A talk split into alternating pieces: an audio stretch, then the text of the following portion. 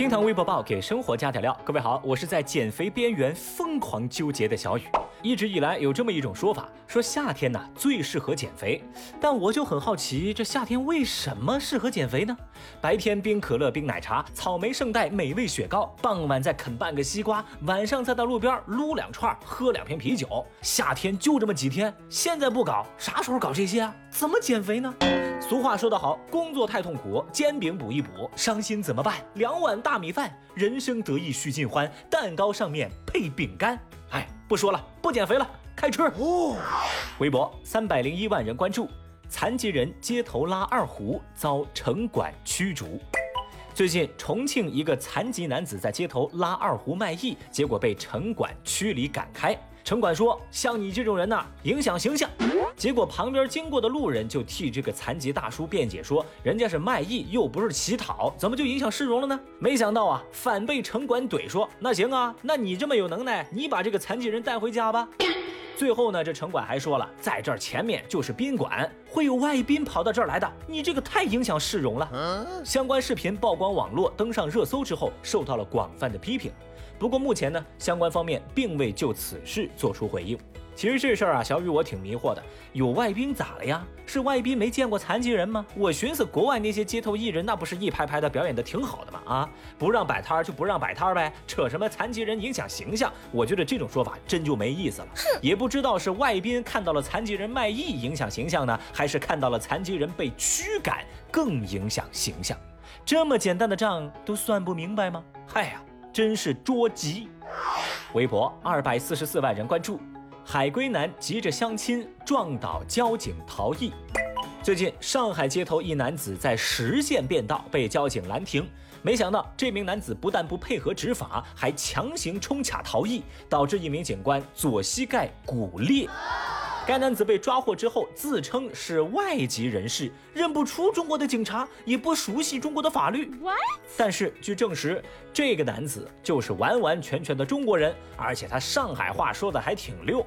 据男子自己交代，他是中国人，持有加拿大的绿卡。去年年底回国，事发时因急着要去相亲，怕交警处罚占用时间，一时冲动就犯下了错误。嗯，哎呀，这么奇葩的理由，真是把小雨我都给气笑了。所以我应该夸你是为了爱情而奋不顾身，是吗？那个相亲对象啊，他应该感到庆幸，还好警察叔叔帮女孩把这装傻充愣的海归男先给收拾了，不然的话，指不定将来哪天啊被这二货给拖下水喽。微博一百四十六万人关注，爬三十米塔吊上轻生，结果睡着了。前几天，贵州贵阳一名男子爬上塔吊轻生，其情绪激动，消防员不敢靠近施救。两个多小时的协商一直没有出结果。然后呢，消防员通过无人机发现，咦，这男的竟然在塔吊上躺着睡着了。救援人员赶紧上去把他给救了下来。据了解，男子就是这个工地上的一个工人，因为劳务问题和公司发生了纠纷，他喝了近两斤的白酒，想以跳楼来解决问题。这有些喜感的一幕，总让人觉得有些哭笑不得。而很多网友也表示非常心疼这个讨薪的工人。有一说一哈，如果不幸遇上这种问题和纠纷呢，建议一定要去打官司。国家有要求，法律有规定。如果存在恶意欠薪的问题，轻生不止解决不了问题，更是便宜了公司啊！这又是何苦呢？微博一百零二万人关注，十一岁男孩为消防带路。说六号的时候，贵州遵义汇川区银沙桥附近发生火情。当消防员到达时，附近路况复杂。十一岁的男孩卢俊杰就主动奔跑着给消防车带路，前往起火点。消防员在他的帮助之下，顺利到达了汽车的起火点，很快用水枪将火扑灭。那小朋友跑着带路的视频获得了众多网友的点赞，大家都说啊，他大汗淋漓奔跑的样子非常的帅。而做完这件事情的卢俊杰也根本没把这事儿告诉父母，还是后来消防队给他父母打了电话，卢妈妈才知道，哎，自己儿子干了一件大好事儿。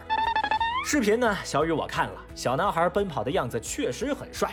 就希望啊，你长大以后也一直能保持这样的善良和正直，这才是优秀的后浪。加油！给老人洗脚五秒就结束。说四川达州一档电视台的节目说，当地一家养老中心在为老人上门服务时疑似走过场。这家养老中心为老人志愿上门服务时搞个摆拍，被人抓个正着。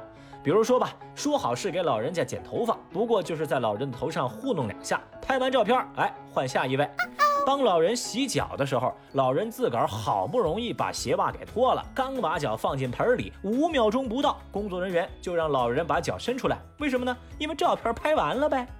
根据相关的招标文件显示，这个养老中心承接了八千一百一十六名老人的养老服务工作，他们承诺为每名老人提供价值一百五十元的服务，而这笔服务是由当地政府的财政支出。简单来说，就是政府购买服务。这把本该享受惠民服务的老人变成了摆拍道具，真是让人心寒。而政府购买公共服务变成了逢场作戏，也让人难以置信。公服资金大有打水漂之势，令人无比愤慨。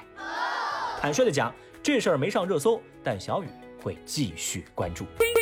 好了。以上就是今日份厅堂微博报喽，记得打开你的手机淘宝，在搜索栏输入暗号“刀刀主播小雨哥”，领取小雨为您准备的购物红包哦。